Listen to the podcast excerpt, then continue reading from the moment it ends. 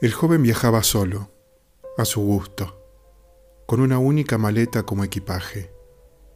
No tenía un destino. Se subía al tren, viajaba y cuando encontraba un lugar que le atraía, se bajaba. Buscaba alojamiento, visitaba el pueblo y permanecía allí cuanto quería. Si se hartaba, volvía a subirse al tren. Así era como pasaba siempre sus vacaciones desde la ventana del tren se veía un hermoso río serpenteante, a lo largo del cual se extendían elegantes colinas verdes. En la falda de aquellas colinas había un pueblito en el que se respiraba un ambiente de calma. Tenía un viejo puente de piedra. Aquel paisaje lo cautivó. Allí quizá podría probar deliciosos platos de trucha de arroyo. Cuando el tren se detuvo en la estación, el joven se bajó con su maleta. Ningún otro pasajero se bajó allí. El tren partió inmediatamente después de que se hubiera bajado. En la estación no había empleados. Debía ser una estación poco transitada. El joven atravesó el puente de piedra y caminó hasta el pueblo. Estaba completamente en silencio. No se veía a nadie. Todos los comercios tenían las persianas bajadas y en el ayuntamiento no había ni un alma. En la recepción del único hotel del pueblo tampoco había nadie. Llamó al timbre, pero nadie acudió. Parecía un pueblo deshabitado. A lo mejor todos estaban durmiendo la siesta, pero todavía eran las diez y media de la mañana, demasiado temprano para una siesta. O quizá, por algún motivo, la gente había abandonado el pueblo y se había marchado. En cualquier caso, hasta la mañana siguiente no llegaría el próximo tren, así que no le quedaba más remedio que pasar allí la noche. Para matar el tiempo, se paseó por el pueblo sin rumbo fijo. Pero en realidad, aquel era el pueblo de los gatos. Cuando el sol se ponía, numerosos gatos atravesaban el puente de piedra y acudían a la ciudad. Gatos de diferentes tamaños y diferentes especies aunque más grandes que un gato normal, seguían siendo gatos. Sorprendido al ver aquello, el joven subió deprisa al campanario que había en medio del pueblo y se escondió.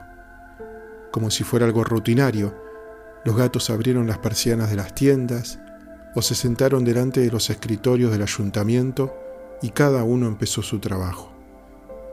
Al cabo de un rato, un grupo aún más numeroso de gatos atravesó el puente y fue a la ciudad.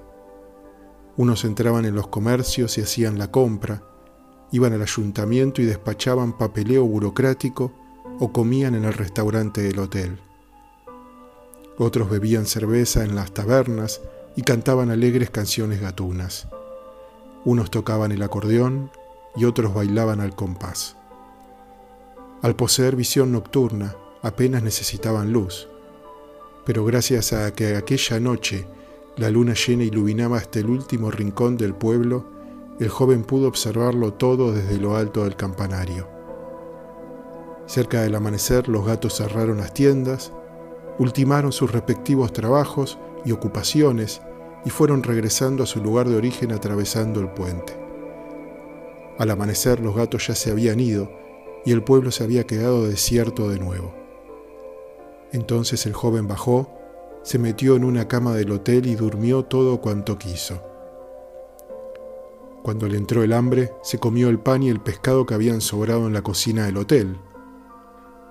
Luego, cuando a su alrededor todo empezó a oscurecer, volvió a esconderse en lo alto del campanario y observó hasta el albor el comportamiento de los gatos.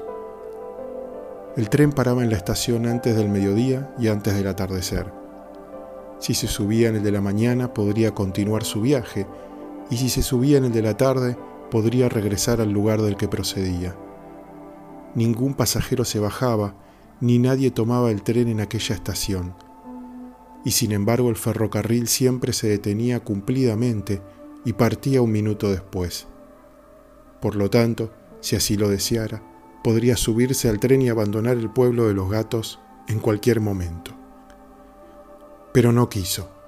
Era joven, sentía una profunda curiosidad y estaba lleno de ambición y de ganas de vivir aventuras. Deseaba seguir observando aquel enigmático pueblo de los gatos. Quería saber si era posible, desde cuándo habían ocupado los gatos aquel pueblo, cómo funcionaba el pueblo y qué demonios hacían ahí aquellos animales. Nadie más, aparte de él, debía haber sido testigo de aquel misterioso espectáculo. A la tercera noche se armó cierto revuelo en la plaza que había bajo el campanario. ¿Qué es eso? ¿No huelen a humano? soltó uno de los gatos. Pues ahora que lo dices, últimamente tengo la impresión de que huele raro, asintió olfateando uno de ellos. La verdad es que yo también lo he notado, añadió otro. Qué raro, porque no creo que haya venido ningún ser humano, comentó otro de los gatos. Sí, tienes razón. No es posible que un ser humano haya entrado en el pueblo de los gatos. Pero no cabe duda de que huele a uno de ellos.